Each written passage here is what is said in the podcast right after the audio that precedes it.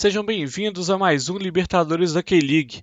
Esse podcast é um oferecimento do arroba DejonFCBR no Twitter e na Twitch TV. Acompanhe nossas transmissões e se ligue tudo sobre a K-League 1 e 2 e principalmente o mais querido da Coreia, Dejon Citizen. Acompanhe agora o episódio e aquele abraço.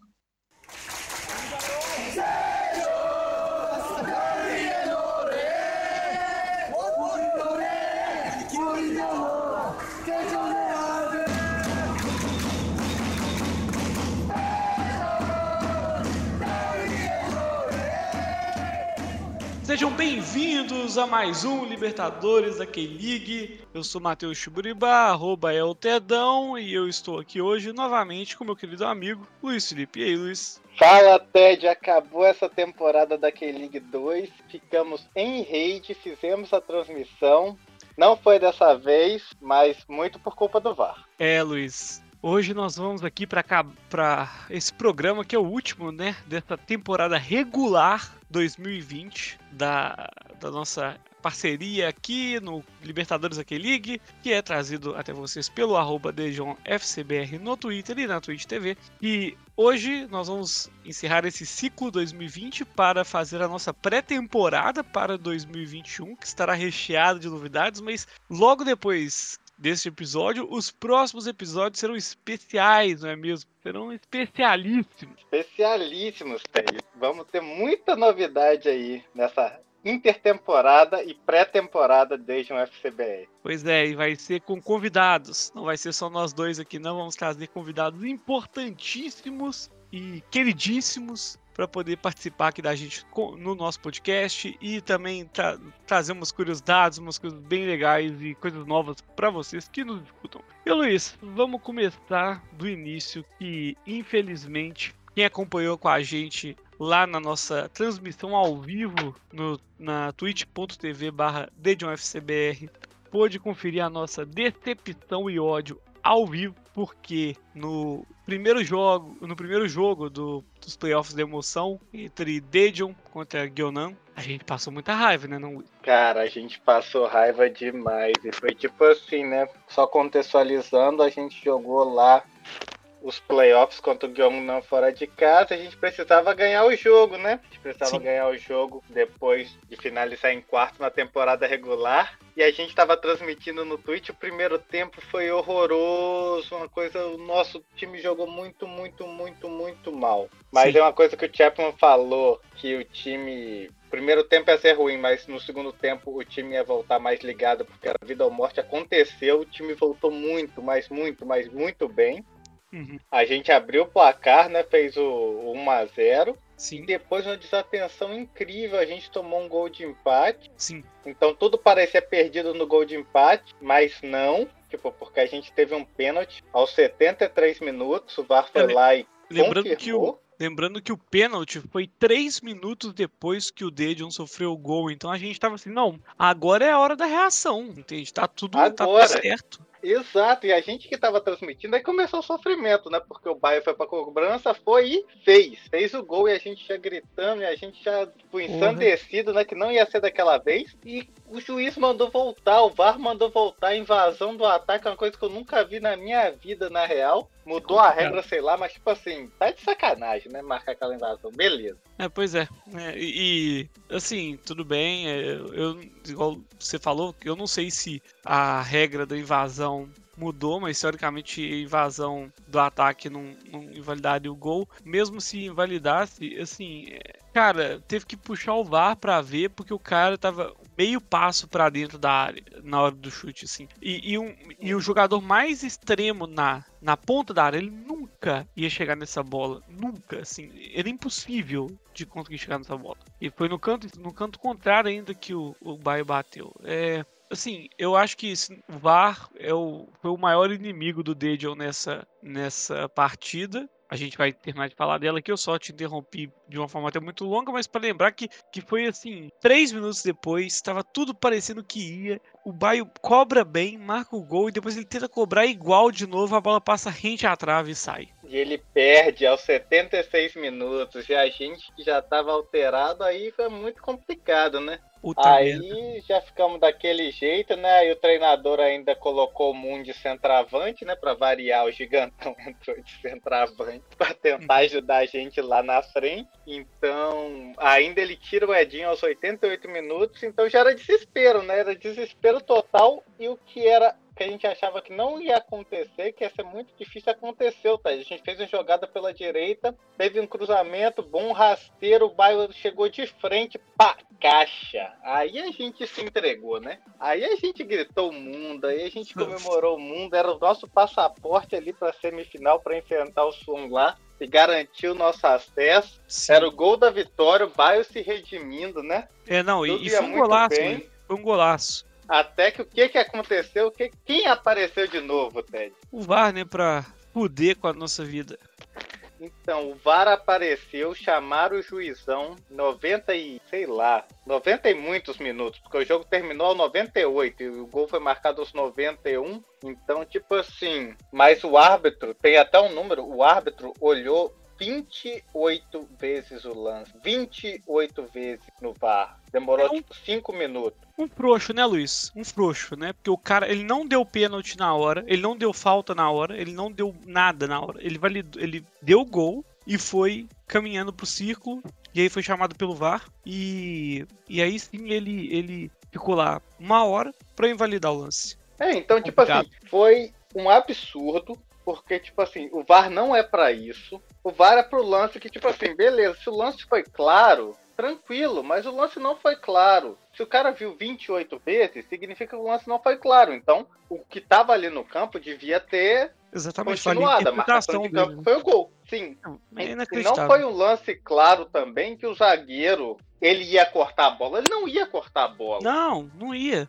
O, o, o que aconteceu ali foi um pivô Entende? O jogador do Dejan fez o pivô com o jogo de corpo. Ele literalmente travou. A, o que ele aconteceu na jogada? Quando a bola foi cruzada, para o jogador do Gyonan não conseguir fazer o corte, o jogador do Dejan fez a literalmente a proteção da bola com o corpo. Ele tomou a frente do jogador do Gyonan e fez a proteção da bola para que a bola chegasse até o baio. Quase não foi um corta-luz porque a bola não passou por ele, mas ele fez a proteção para abrir aquele corredor como diria o, o, o caçapa, ele abriu a capa do Batman ali, fez o pivô para a bola passar. E a bola passou direto no pé do Bayern completou e foi gol. Nunca, em nenhum lugar do mundo, aquilo ia ser um lance para dar falta e sequer para anular um gol, entende? E tanto. Exato, e aí, aí tipo, foi um balde de água fria né, na gente lá, porque a gente não acreditou realmente, tipo, a gente consegue o gol da virada depois de perder pênalti, depois de marcar pênalti, depois de tudo que aconteceu, depois de tomar um gol de bobeira, foi o único ataque do Gyeongnan no segundo tempo. E pois a gente é. toma esse balde de água fria, né? Então a imagem que fica do final de temporada foi o bairro desolado lá no campo, depois e, e o Luiz, de perder pra, pra... o pênalti e ter o gol da redenção anulado. E para completar essa lambança da arbitragem nesse jogo, porque foi uma completa lambança, lambança assim, o, jogo, o juiz péssimo, péssimo, sem impulso, sem decisão nenhuma. Tudo ele tinha que puxar o VAR, tudo ele tinha que chamar o VAR, entende? Ele deu o pênalti, aí ele foi confirmar para ver se era pênalti mesmo, sabe?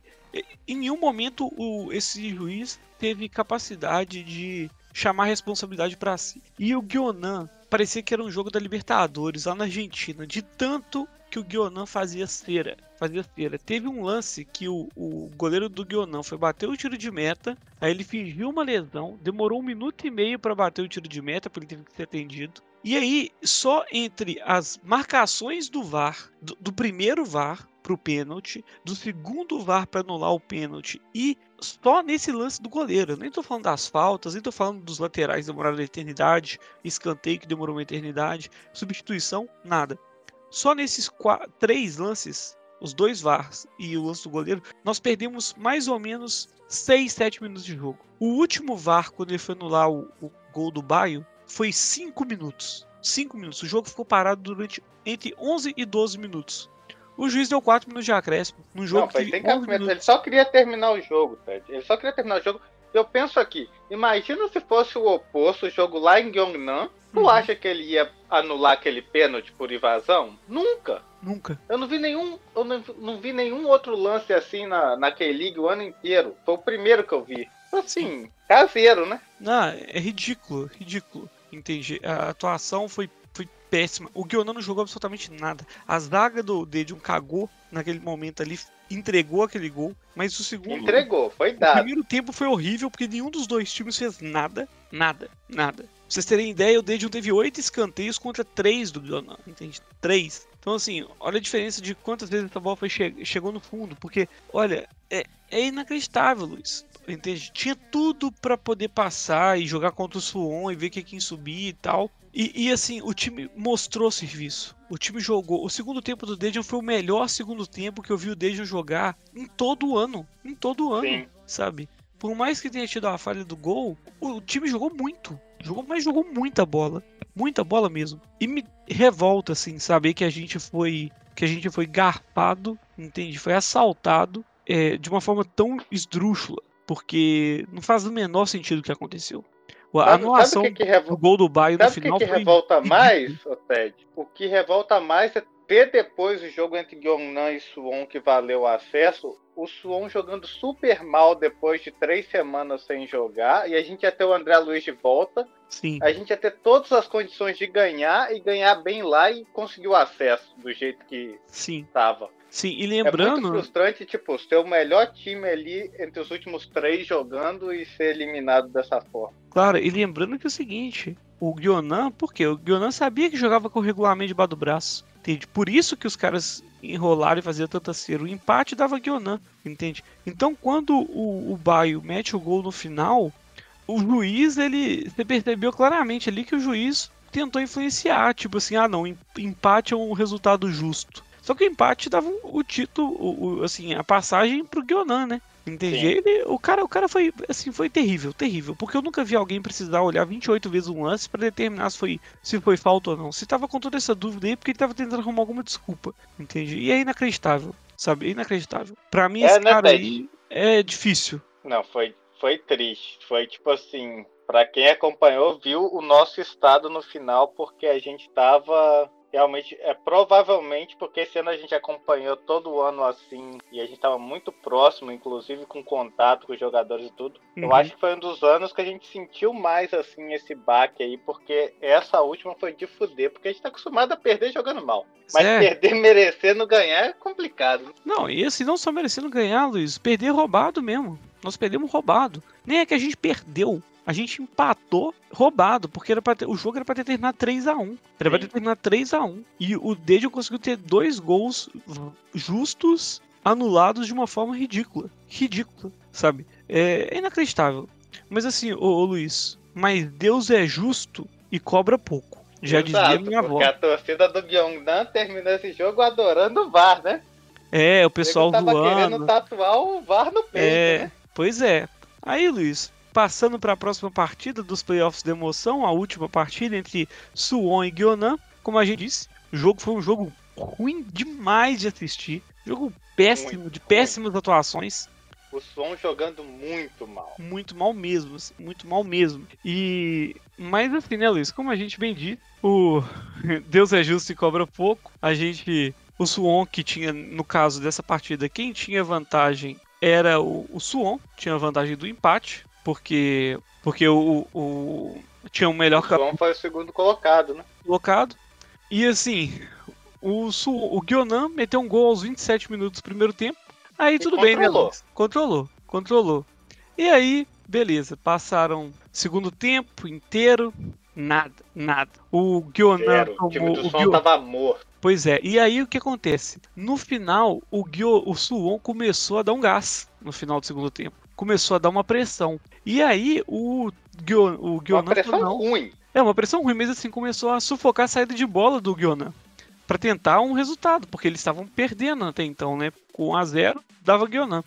E aí começou uma confusão. Os jogadores do, Sul, do Gyonan começaram a, a enrolar. E aí teve um cartão amarelo por, por reclamação, dois cartões amarelos por, por atraso de jogo. E o técnico do Gyonan ainda fez duas substituições, né? E tinham mais seis minutos, uh, quatro minutos de acréscimo, inicialmente foram dados. Só que como tem. Inicialmente, quatro minutos. Cart... Pois é, três cartões amarelos e mais duas substituições, o juiz deu mais dois minutos. Exato. Aí o Negueba ele foi substituído aos 95, ele saiu andando, lerdo, lerdo, é. lerdo. Tipo assim, o jogo acabou. Eu tava, eu tava indo pro Twitter postar, tipo assim, acabou o jogo, Gyeongnan e Jeju vão voltar pra primeira divisão um ano depois de cair. Aí o que acontece, Ted, é que o Suon jogou a bola na área do Gyeongnan, o cara cruzou para dentro da área, a bola foi rebatida, contra-ataque do Gyeongnan, o atacante do Gyeongnan na, sai na cara do gol, ele podia ter feito gol, imagina a confusão que ia ser, mas ele tipo, é muito lerdo, tipo, já era 97 minutos de jogo, ele consegue o escanteio. Quando ele consegue o escanteio, eu vejo que demora um pouco para cobrar, e o juiz faz o sinal do VAR, né? Eu falo, tipo assim, ele tá fazendo o sinal do VAR por quê? O que, que aconteceu? Ninguém sabia. Aí o que, que aconteceu? O vou... cara foi analisar o cruzamento antes do Suon na área do Gyeongnan. Isso é uma coisa maravilhosa. É praga de dejonista, não é não?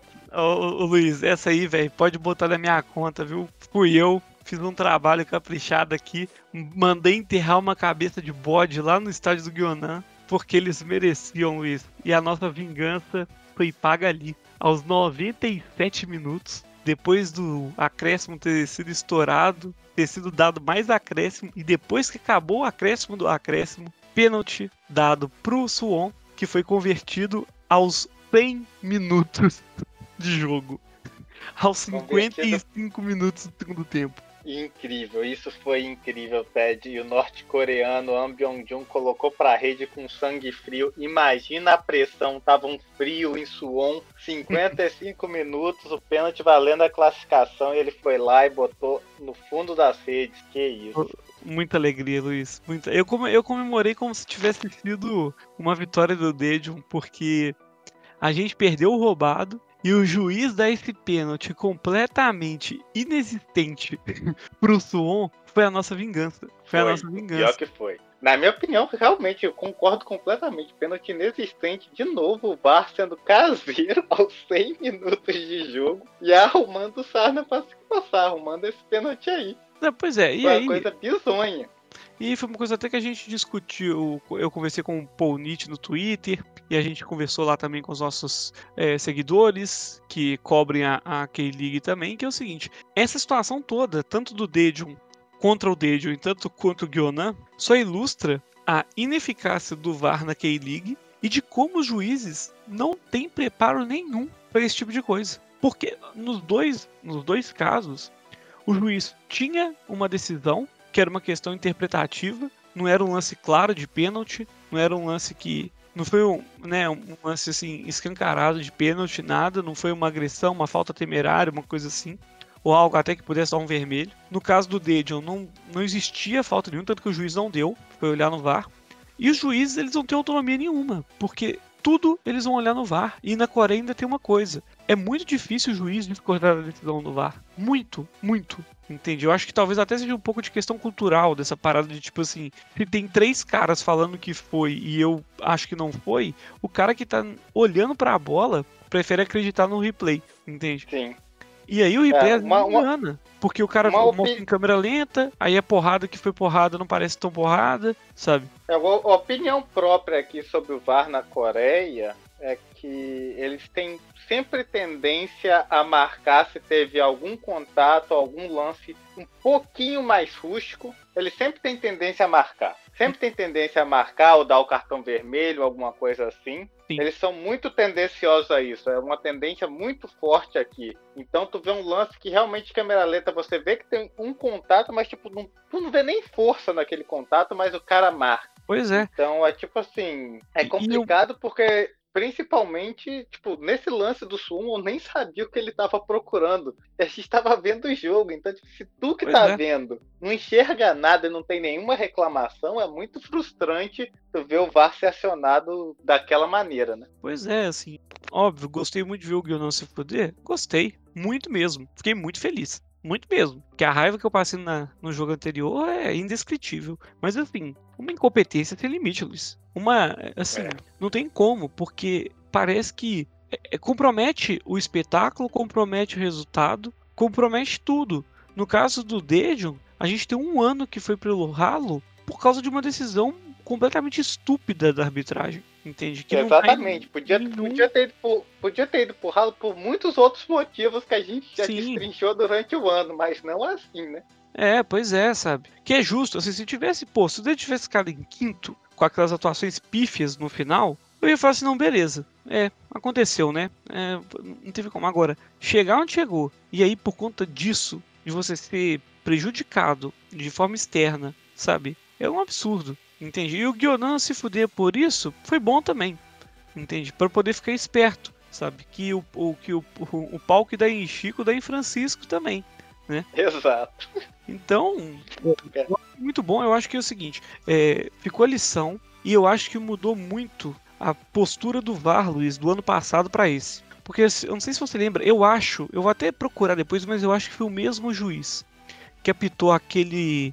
O jogo que a gente foi no passado era Dedion contra. Bussai Park? Bussai Park, que o, que o Dedion ganhou. É...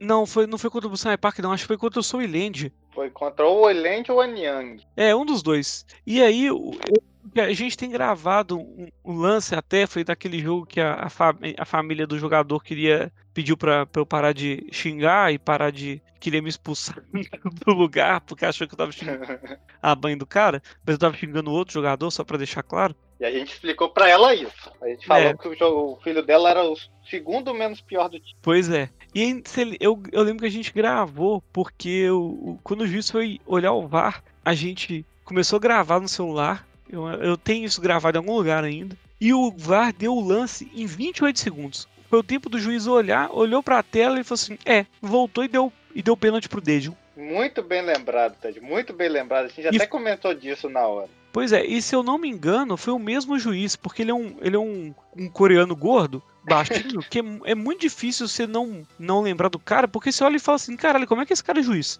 Ele é muito reconhecível. Eu quero é. muito saber o nome dele. Pois é, então assim, olha como é que mudou a postura. E isso não é uma coisa de um jogo ou outro. Antes o VAR na Coreia era utilizado só quando era realmente necessário e, e era muito rápido muito rápido. Tanto que a, nossa, a gente ficou discutindo um tempão no estádio, falando assim: nossa, olha como é que é diferente do futebol brasileiro, né? Aqui no Brasil você perde 4 ou 5 minutos de jogo para cada louco VAR, e aqui em 28 segundos teve isso.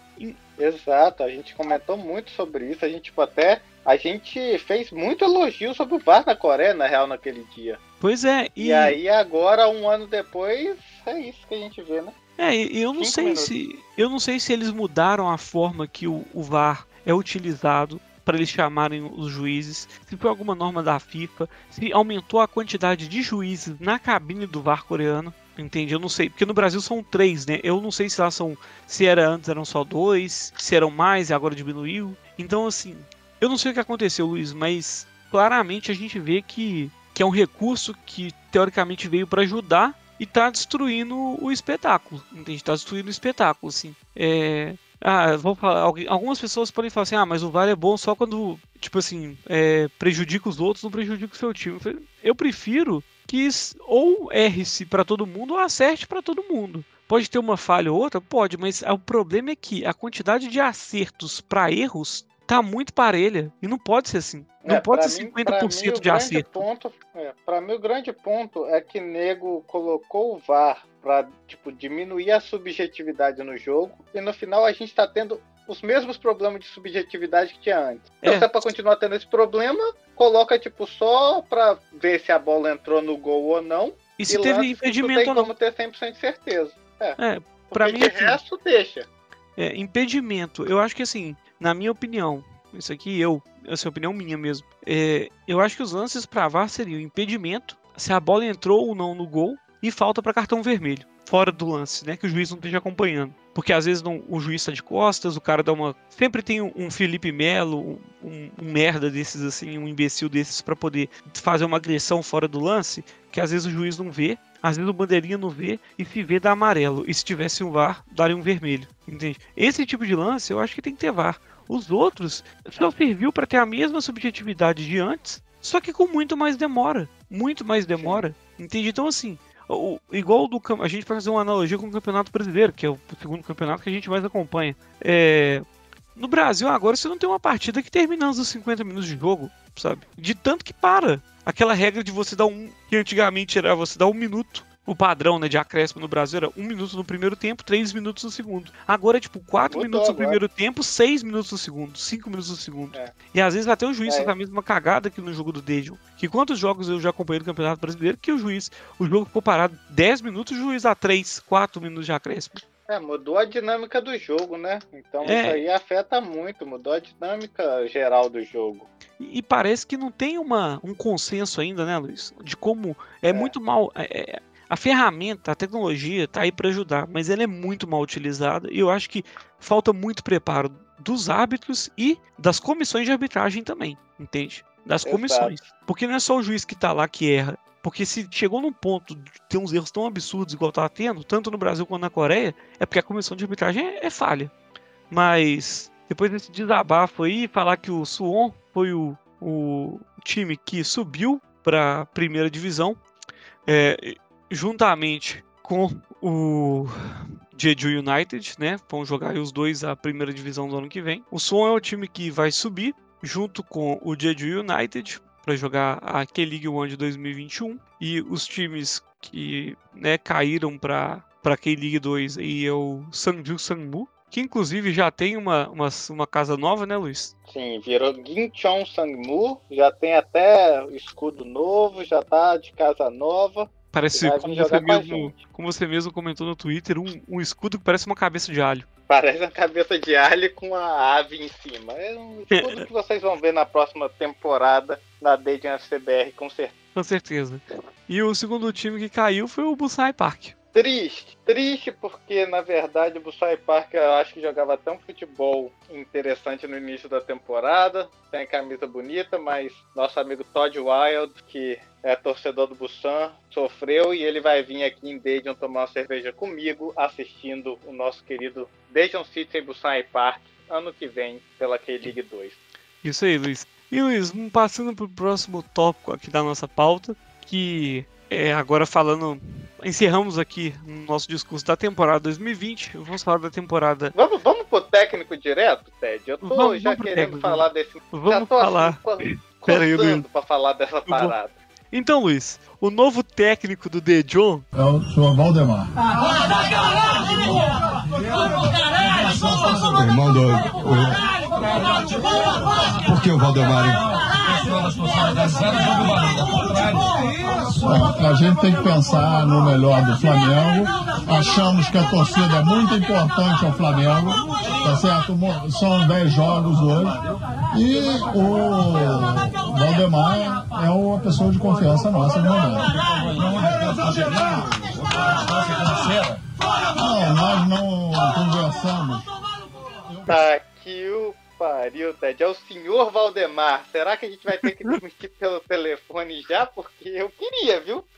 Eu vi, eu já fiquei tomado pelo. Já peguei a foto do senhor Valdemar, já postei, porque eu não sabia o meu sentimento que eu queria fazer, Ted. O Dedion, ele consegue, ele consegue que a gente não tenha um dia de paz. Eu não sei como isso é possível. O nego falou que ia contratar o técnico do Sunny Park, que é um cara até interessante, subiu com o time, tinha uma ideia maneira. O Sim, foi lá, entrevistou 50 treinadores, fez entrevista, falou que ia contratar alguém de experiência com acesso, falou e disse várias coisas lá bonitas, diretor falando vários conceitos interessantes, e foi lá, Ted, e contratou Lee Min-sung. Lee Min-sung jogou Copa de 2002, jogou mais um, mas todo jogador que joga Copa de 2002 agora vira treinador, e esse ainda vai ser o primeiro cargo dele, ele só foi assistente, foi assistente, agora era É. assistente da Sub-23, não tem nenhuma justificativa, eu não sei o que, que ele falou na entrevista, porque... Olha.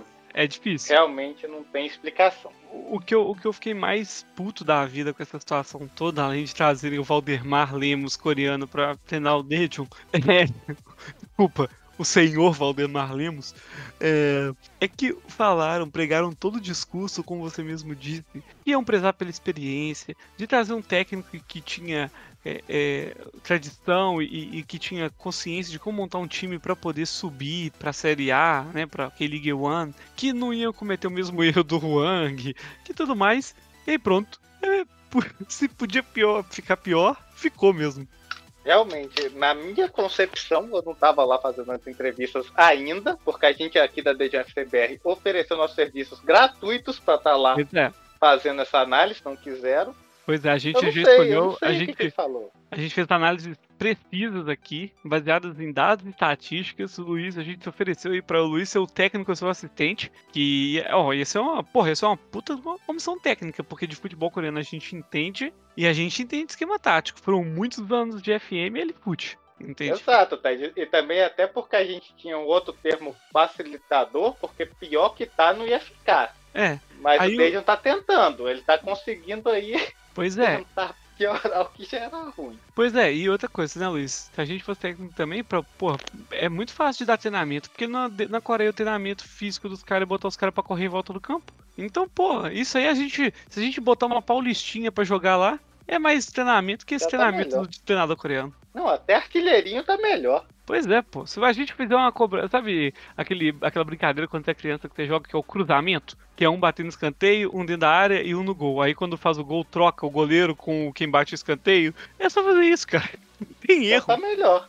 Pelo menos os caras vão aprender, bater escanteio, Luiz. Não vai bater mais não, escanteio curto. Pra, pra gente que fica sempre ali na Purple Arena, na frente do aquecimento, Ted, qualquer coisa aí dá, passa menos raiva que assistir ali o nosso querido preparador físico dando aqueles treinamentos sem pé nem cabeça, né? Pois é, pô, se os caras fizerem um campeonato de jockey pô, é mais preparação física do que ficar correndo de um lado pro outro, igual ele manda lá, velho. Não, eu, eu adoro o treinamento do, aqui, porque, tipo, o treinamento aqui só não tem uma bola, né? O resto tem tudo. É tipo assim, tu vai. Que, que esporte tu tá jogando, meu filho? Tu não treina eu, com a bola? Gente, parece sacanagem, mas os caras chegam com aquela. aquela. Eu esqueci o nome que chama, que tipo aquela.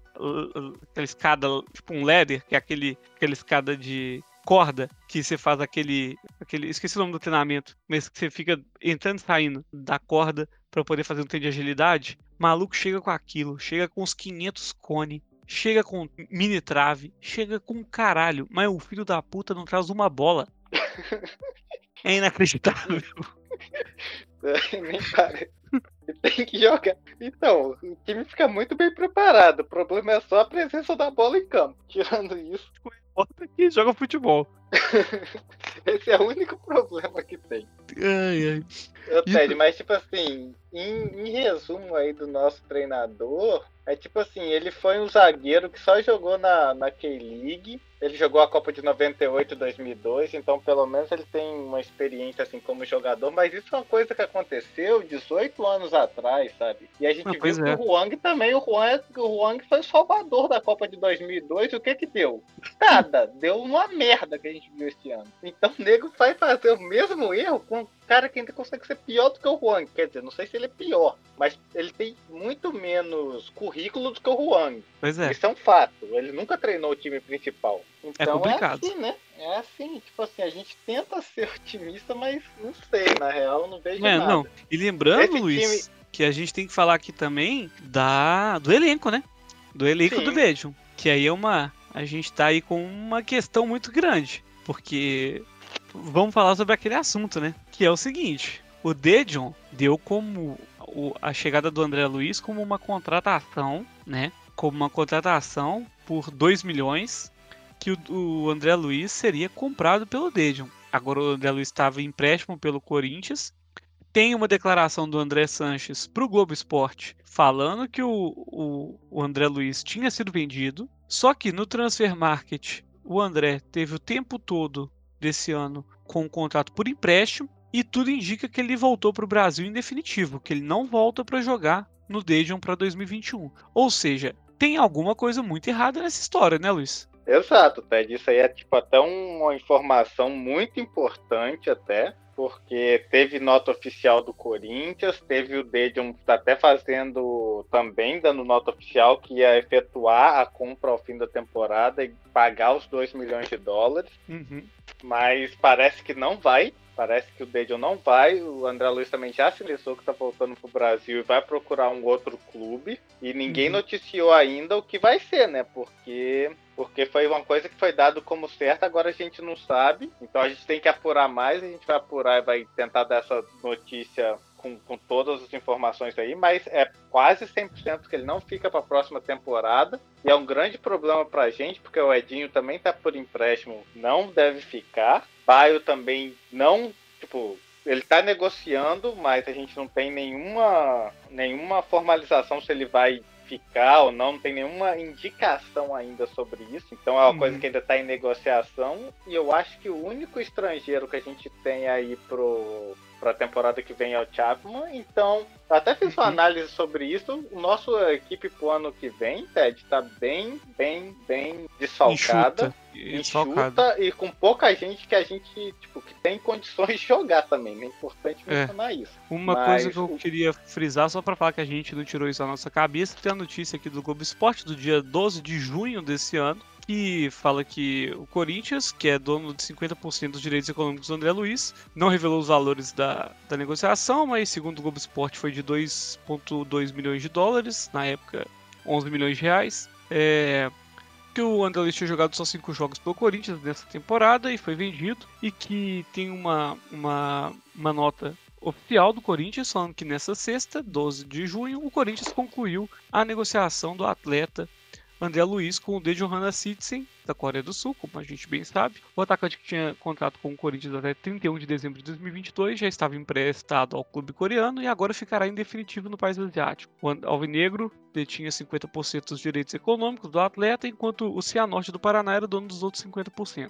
Na negociação com o Dejon, o Corinthians ainda terá 10% em uma venda futura. Pelo timão, o André Luiz fez cinco jogos e participou da campanha do título do Campeonato Paulista de 2019 e após o, o, estadual do ano passado pelo Corinthians, foi emprestado ao Fortaleza no início de 2020 e depois foi para o Dedio. O presidente e a diretoria de futebol do Corinthians agradecem ao jogador pelos serviços prestados pelo clube e desejam sucesso na sequência da carreira. Ou seja, Luiz, tem uma coisa esquisita, né? A gente, obviamente, esse episódio vai, vai ao ar depois que a nossa thread sobre esse assunto será postada no Twitter, no arroba onde você vai poder conferir os detalhes e as contas que a gente apurou de que tem uma coisa esquisita, né, Luiz? Ou, sim, sim.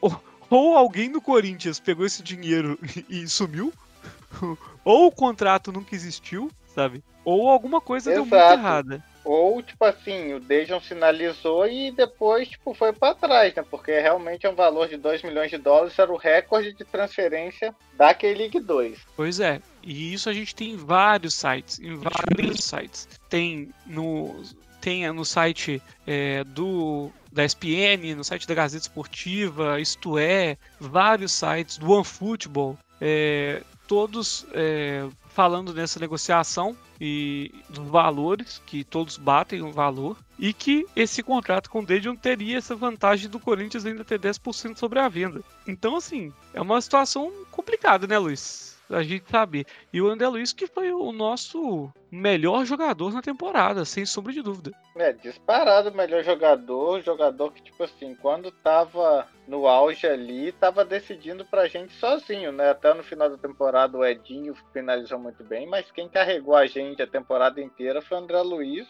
Uhum. Então, é um jogador que é meio. Era um dos pilares do time no início do ano, né? O outro era o Kingdom Jun, goleiro que se machucou também. Então, uhum. como o Kingdom Jun saiu na temporada, ele foi o pilar do time era muito importante se ele ficasse, né? Mas realmente, pelo visto, pela sinalização, não fica, o Dedio não vai pagar esse valor e a gente vai precisar montar um time novo para o ano que vem e principalmente vendo quem que vai ficar dessa temporada. Pois é, Luiz, e aí é uma questão importante. Eu acho que pelo menos o, dessa vez o Dedion percebeu que trazer jogadores brasileiros pode ser uma boa para o time, entende? Pode funcionou muito bem esse ano trazer o André Luiz, o Baio, o Edinho que jogou muita bola. Então veremos, né, como é que vai ser. E... É, na real, na real, o Dayton sempre tipo abriu as portas para os uhum. jogadores uhum. brasileiros, mas o problema é que a gente nunca consegue manter um jogador brasileiro de uma temporada para a próxima. Eu não lembro de ninguém, eu não lembro de nenhum jogador. Pois é, então, isso é gente, é verdade. Então a, gente, é, então a gente tem que ter alguma política dentro do clube que a gente tipo faça alguma visão, algum scout a gente tem um planejamento de mais de uma temporada, né? Não dá pra ficar pois é, planejando é, seis meses a seis meses, temporada assim. Isso, isso já serve. já serve para fazer o gancho para lembrar do excelente texto que você escreveu para o site do K-League United. Quem Foi puder ler, sobre isso. é, quem puder ler em inglês, o Luiz escreveu um excelente texto pela bandeira da nossa página do arroba FCBR sobre como foi a temporada do Dedium e quais são a, é, e quais prospecções é, o Dedium deveria fazer para poder conseguir uma campanha mais coesa e, e melhor para o futuro, onde a gente fala muito disso, fala do, dos scouts, fala de, é, de ter uma, uma coerência nas escalações, de ter uma, uma, uma integração melhor do elenco, de muitos aspectos. Eu recomendo demais o texto ficou excelente, obra do Luiz aí, parabéns para ele. Tá lá no site da K-League United. É, aí, sigam galera. o pessoal da K-League United também.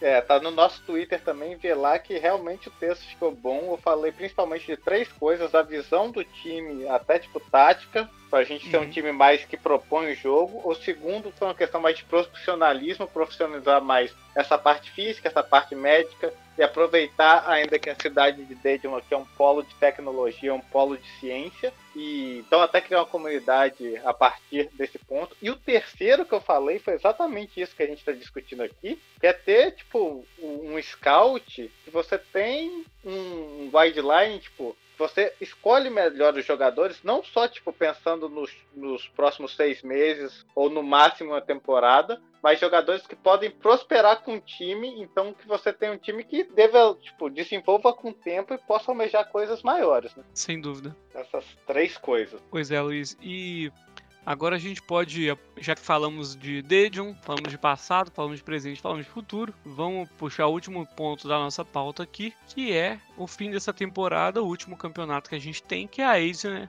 eh, Champions, né? E Então, a última competição agora rolando é a Liga dos Campeões Asiática, né? Então a gente a gente ontem teve dois jogos, o Sun jogando contra o Beijing Guan, que é o time do Renato Augusto, o time do Fernando, entre outros jogadores brasileiros, time muito forte chinês. O Sun ganhou de 2 a 0, dois de quem? Dele, né? Júnior Negão, só podia ser ele, jogando demais, o ataque do Sun jogando demais, então provavelmente ele vai ser o melhor jogador da temporada asiática, aí, na minha opinião. E o Suwon também, o Suwon que perdeu todos os jogadores estrangeiros, tá só com um elenco todo coreano nessa Liga dos Campeões Asiática. Teve uma temporada muito ruim, trocou treinador, mas estava fazendo muito bonito na Champions League Asiática, jogou muito bem. Foi eliminado ontem pelo Vissel Kobe nos pênaltis, sendo que ele saiu na frente, deu muito azar, porque teve um lance no fim do primeiro tempo que foi falta fora da área, o zagueiro foi expulso, então ele jogou com um a menos todo o segundo tempo e toda a prorrogação. Então ainda teve a chance de matar o jogo ali no final da prorrogação, não fez, e perdendo os pênaltis. Isso foi complicado, mas agora a gente vai ter o San Hyundai e Vissel Kobe nas semifinais, Iniesta de um lado Júnior Negrão do outro. E esse ataque do San tá muito bom de ver, tá muito bom de acompanhar, com Júnior Negão, Kim Min-sung, Lee Chung-yeon e Umbit Karam. Umbit Karam, que é meu jogador favorito ainda aqui na liga. Então tá valendo muito. A gente tá acompanhando também na DGFCBR, né? Porque a temporada 2020 do futebol asiático vai terminar em 2020. Então isso é uma coisa que tem que ressaltar aqui, como eles conseguiram terminar a temporada mesmo com todos os problemas que tiveram esse ano. É, Luiz, eu queria só destacar dois pontos nisso aí. Primeiro, realmente, é, é falar do Júnior Negão e jogador espetacular, Luiz, que a gente tá podendo ver atuando para um time coreano esse ano. O Stan, que não conseguiu né, nem a Copa da Coreia, nem o, o a K-League 1 na disputa contra o John Book, mas que tem tudo para ganhar essa Asian Champions. O John Book que foi, que foi eliminado e que na fase de grupo tomou uma surra do Yokohama Marinos aqui do Japão, tomou de 4 a 1 eu acho. E vai ser um jogo difícil contra o Vissel Kobe. O Vissel que é um time do nosso, de um dos nossos seguidores, é, que a gente até ele vem conversar muito sobre, sobre uniformes de time japonês comigo, e é o André. É, um abraço aí para ele. O, o Vissel que, falando um pouco sobre esse confronto, o Vissel é um time forte aqui do Japão, que apesar de o alto investimento dele, não consegue tanto retorno, sabe? Ano passado conseguiu ganhar a Copa do Imperador, é, se eu não me engano, mas foi meio que num meu boi. É, o time tem o Iniesta, time, o time do, do, do Vissel Kobe, na verdade, ele é onde praticamente os, os jogadores vêm aposentar, né? A realidade é. Tem uma, ter uma aposentadoria confortável aí. Então a gente tem é, Iniesta, a gente teve Podolski jogando no ano passado também. É, tinha um outro jogador famoso é, ano passado, eu esqueci o nome dele, é, que também veio jogar aqui. E assim, é um time razoavelmente forte, sabe? O Iniesta comanda esse, esse meio ali muito bem. Tem jogadores brasileiros que atuam lá, o Douglas e o Dunkler, que é uma coisa meio impressionante. Grande. O, o Douglas, o, o, Douglas não, desculpa, o Dunkler, ele era um zagueiro do Botafogo há muito tempo atrás, ele era muito ruim. Em 2015, ele é muito ruim, é muito ruim mesmo. E aí quando eu vejo, ano passado, tô aqui no Japão e vejo Dunkler atuando ao lado de Iniesta e Podolski, eu falei assim, o mundo dá muita volta, né? um dia a nossa hora também chega, Ted. É, pois é. E então, assim, o, o, o Vissel que no, faz uma campanha regular no, no, campeonato coreano, né, na J-League, não, não é um time que está muito é, em destaque esse ano, assim como no ano passado. Esse ano tá, tá mal, vendo uma sequência de cinco derrotas na, na, na, na J-League, tá em 12 lugar, mas que mata-mata é um time muito forte, entende? Tem a chance agora de chegar na final da Champions League Asiática, né? Então vai ser um jogo muito pois é. interessante. É. Pois é, então assim, é um jogo que vai ser complicado. E o, o, e o pô, foi eliminado ali, como você mesmo disse, o Suwon foi eliminado pelo Kobe nos pênaltis. O Suwon que, cara, foi, teve mal na K, na K-League esse ano, muito abaixo do esperado. E, e, na, e na Champions mostrou uma postura completamente diferente. Parecia outro time. Parecia outro time. Completamente, parecia Parecia outro time, outra organização, outra raça, outra dedicação, outro Pois é, é, inacreditável. É, e aí seguimos, né? Lembrando que a, a Champions foi dividida por uma questão de, da pandemia e tal, ela foi dividida entre dois grupos onde os times é, classificados do Japão, da Coreia e da China jogaram numa chave é, e os times da Ásia Islâmica, vamos dizer assim, jogaram em outra em outra chave, né? E, e agora o, o vencedor das semifinais do lado islâmico vai que é o Persepolis, né? Eu, se não me engano. Sim, é, é o Persepolis. Ele vai jogar contra o contra o campeão do lado da é porque a gente tem uma coisa, né, na Asian Champions que é uma coisa é, engraçada, que os times da Oceania jogam a Asian Champions. Então, no grupo do que tinha times coreanos, chineses e japoneses, também tinha os times da Austrália, que era o esse ano era o Sydney e o Perth, é, e o Melbourne Victory, que o Honda chegou a jogar lá um, por um breve momento, inclusive. E agora que passa da, é, esse momento é, trivia sobre a Asian Champions. Aí estamos aí para decidir no domingo, 7 horas da noite, horário é, aqui do Japão e da Coreia, o, o San Hyundai contra o Vissel Kobe. E no sábado, dia 19, às 9 horas da noite, aqui, 9 horas da manhã aí para quem tá no Brasil, que é um jogo bom de assistir até, vai ser o Persepolis contra quem passar. E aí vai ser quem ganhar esse, esse essa final, né? Campeão da Asian Champions vai jogar o Mundial contra os vencedores da, da Libertadores, da, da Champions League e etc. E da Liga Africana, né? Exato. Então pra galera. Exato, exato, Ted. Vai ser. Vai participar do Mundial, é. né? E agora vamos falar pra galera o que que a gente está preparando aí, o que que a gente está pensando em fazer até o início da temporada, em provavelmente março do ano que vem aí, que agora não tem mais futebol, tirando esse jogo agora no domingo a possível final. Sim. O que a gente está pensando em preparar para eles aí nessa intertemporada, né? É, não, com certeza, Luiz, e o que a gente tem para trazer de melhor para vocês é que a gente vai trazer entrevistas com os jogadores jogadores que atuaram na Coreia, que atuaram no Daejeon, estão preparando coisas muito legais e para vocês, além de terem essa interface que a gente tenta colocar entre o nosso público brasileiro e o futebol coreano, trazer essas pessoas que atuaram no futebol coreano, não só como jogador aqui, a gente também está tentando o contato de é, é, a, comissão técnica, de é, pessoas que atuaram em diferentes áreas do futebol em si, para poder trocar uma ideia, para poder passar um pouco de conhecimento para vocês, um pouco do entendimento delas do futebol coreano, um pouco de como é os costumes, de como é a, adaptação, de quais são os problemas, quais são os, as vantagens e desvantagens. Então tem coisa muito boa aí, né, Luiz? E a gente já tem um convidado que é um amigo queridíssimo que tá com essa essa entrevista já tá quase para sair Exato, esse é amigo mesmo, vai ser o nosso primeiro, esse daí a gente pode chamar de amigo, porque a gente já mantém essa amizade há muito Sim. tempo. A gente tá muito ansioso mesmo para gravar. A gente até já era para ter gravado, mas estamos aí na correria como sempre. Mas é, é, muito disso aí, Ted. Não trazer também, tipo, a parte do, do jogador como pessoa, também morando aqui na Ásia, que é completamente diferente. É uma coisa que agora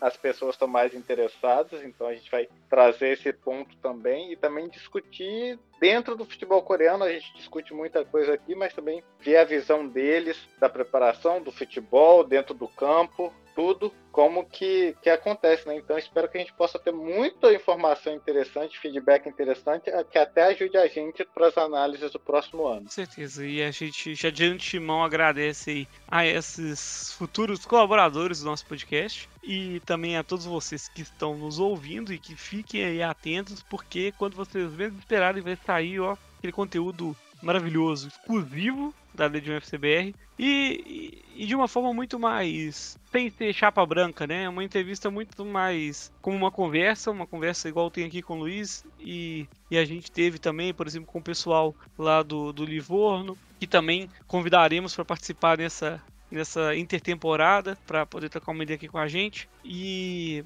a gente espera que vocês curtem bastante, porque a gente vai gostar muito de fazer essa... isso. Era um plano que a gente tinha desde o início do ano e que agora que os, jogadores que a gente tem contato e tudo mais estão nessa intertemporada ou no, no, no final da temporada, eles têm mais tempo para poder participar aqui com a gente. E Luiz, por hoje é isso, né? Falamos demais, como sempre, né, Ted? Agradecer a todo mundo aí que está nos escutando, agradecer a todos, agradecer a parceria mais uma vez, agradecer a parceria desse ano, que é um projeto que a gente pode dizer que é concluído com sucesso aí, a gente não sabia como que ia rolar no início do ano, mas concluído mais do que com sucesso, acho que foi muito massa mesmo. Pois é. E vamos para intertemporada com Exatamente. tudo, né? Exatamente. E também eu saindo agora da minha boca os agradecimentos a você, Luiz, que estamos aí juntos nessa, nessa atividade aí. Já são nem sei quantos episódios dos Libertadores daquele League, acho que já estamos no 16, fora os drops, uma coisa assim. E as narrações, as transmissões da Twitch, a, nossa. Passando raiva pois todo é, dia. A gente que. No, no Twitter, Twitter ali que. Toda vez que vocês verem alguém mais exaltado, podem ter certeza que sou eu no controle. É. e eu gostaria muito de agradecer a todos os nossos ouvintes, a todos os nossos seguidores da da, do Twitter e da Twitch, que é, é muito legal ver o reconhecimento de vocês e, cara, não se sintam envergonhados se quiserem trocar uma ideia, pô, pode mandar um DM pra mim, arroba Eltedão, mandar um DM também pro arroba FCBR, que o Luiz já tá mais. É, que o Luiz toma o controle da página mais diretamente, ele vai poder ler e, e responder. Pra mandar. E nós estamos aí. E pela glória. E também, pô, agradecer, claro, aos nossos companheiros de, de transmissão e de acompanhar o, o futebol coreano aí, tantos, tantos seguidores e, e, pessoas que seguimos, né, no Twitter, como o Polnit, que é o dejonista, Sim, é, guerreiros. Que é um dejonista como a gente, que tá sempre conversando com a gente, a gente agradece muito, agradece o espaço no K-League United também, é, onde esse texto que a gente comentou tá lá, tudo isso, né, que é um... Esperamos que seja o primeiro de muitos, né, então a pois gente... É, e Agradece e como demais um fim de ano, assim, a gente tem mais a que agradecer mesmo aí, que estamos vivos mais um ano. É, nada disso tira a glória, entende? Estamos aí. Apesar de o resultado do não ter sido um revés, não foi o que a gente gostaria, mas pô, foi bom. Mas pelo menos a gente viu muita raça entrega dentro do campo, Ted. Uma coisa que a gente não via há muito tempo aí, que é brigar para subir pelo acesso. É. E dá para ser um pouco otimista que a gente está mais perto do que acesso do que a gente estava anos atrás, que a gente estava brigando para ser o último daquele Pois é, foi muito bom ter esperança esse ano, Luiz. Fazia muito tempo que a gente não tinha. E acho que para ano que vem a gente pode continuar nessa, nessa luta. Com certeza continuaremos, mas com também a esperança. E, e claro, sempre pela honra e glória do almirante Lee Sun-Shin, nós somos os libertadores da K-League. Muito obrigado a vocês e boas festas. Feliz Ano Novo, Feliz Natal e aquele abraço. Feliz Natal, Feliz Ano Novo. Realmente. Vamos lá, galera, que esse ano foi difícil para todo mundo, mas estamos aí. Ano que vem tem mais Libertadores aqui. Isso aí, galera. Um abraço.